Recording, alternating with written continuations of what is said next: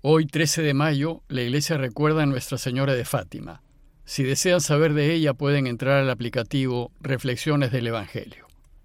Y el sábado de la quinta semana de Pascua, el Evangelio que toque es el de Juan 15, 18 al 21. En aquel tiempo dijo Jesús a sus discípulos, Si el mundo los odia, sepan que me ha odiado a mí antes que a ustedes. Si fuesen del mundo, el mundo los amaría como cosa suya pero como no son del mundo, sino que yo los he escogido sacándolos del mundo, por eso el mundo los odia. Recuerden lo que les dije. No es el siervo más que su amo. Si a mí me han perseguido, también ustedes los perseguirán.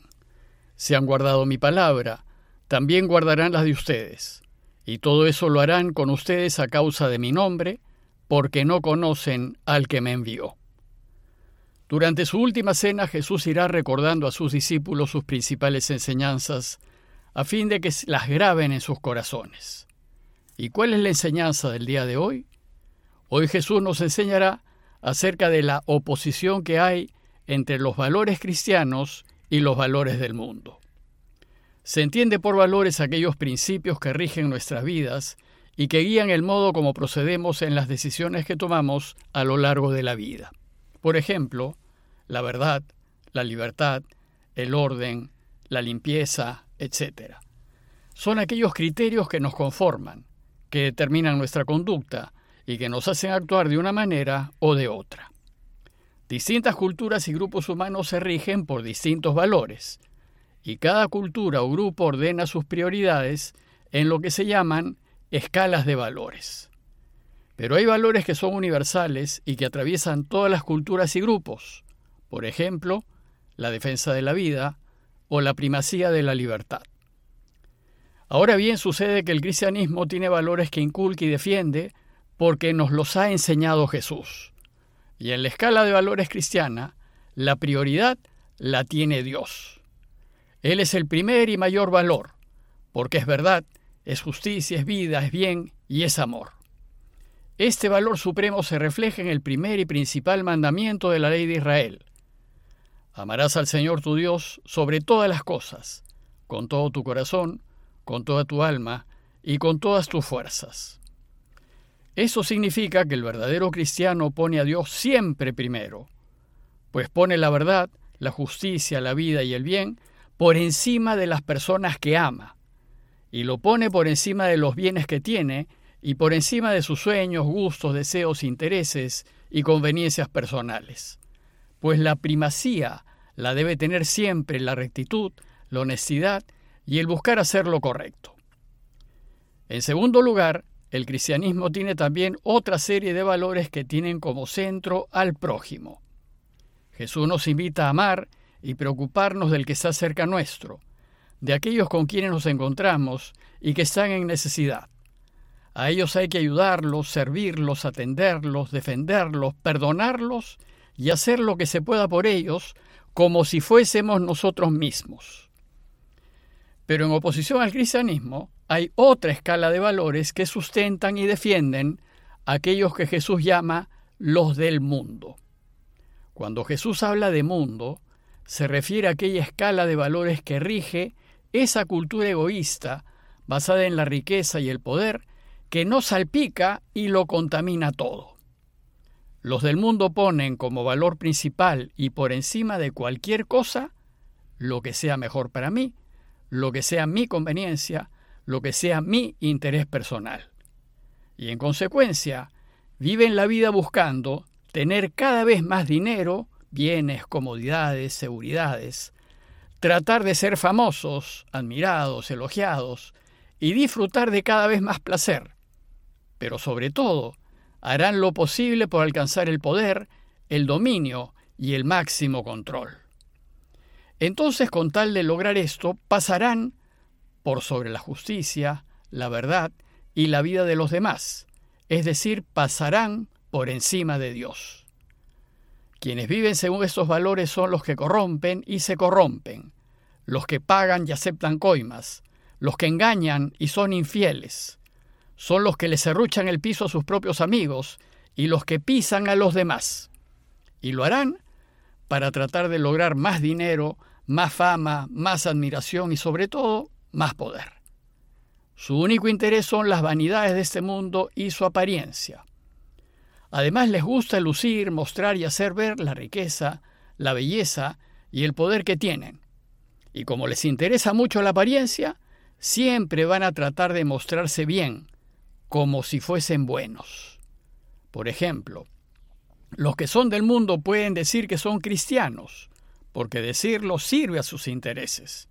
Incluso van a misa y rezan y comulgan para que los demás los vean. Y harán las cosas para ser vistos, incluso cosas buenas. Pero su interés no es la rectitud, ni la verdad, ni la justicia, porque sus vidas no son regidas por los valores cristianos, sino por los del mundo. Para ellos, la verdad, la justicia y la vida no son fines, sino medios.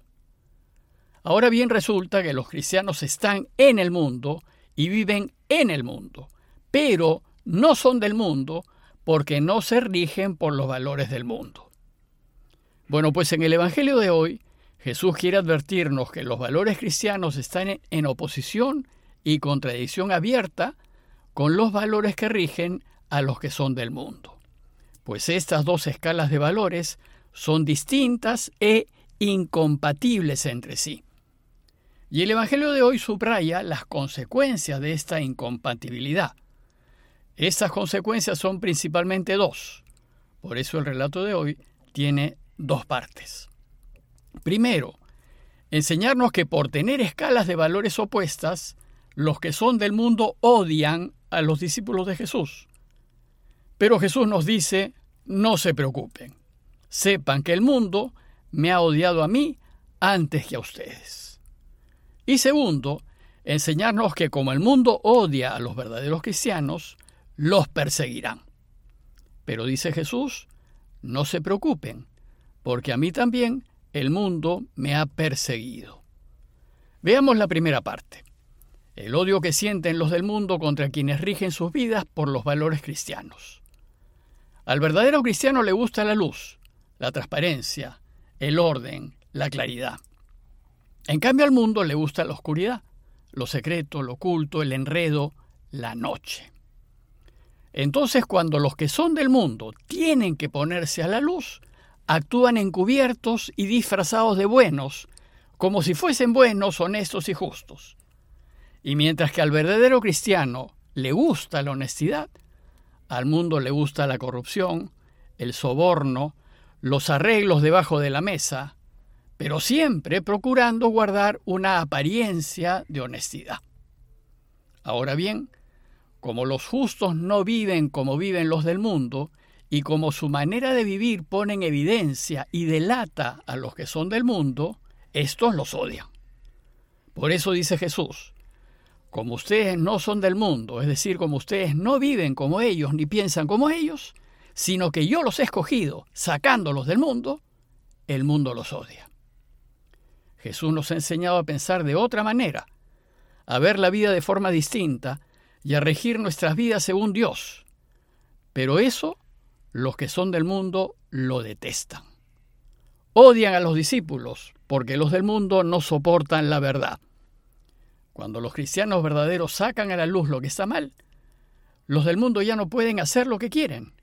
Y por eso los del mundo se van a oponer siempre al que dice la verdad.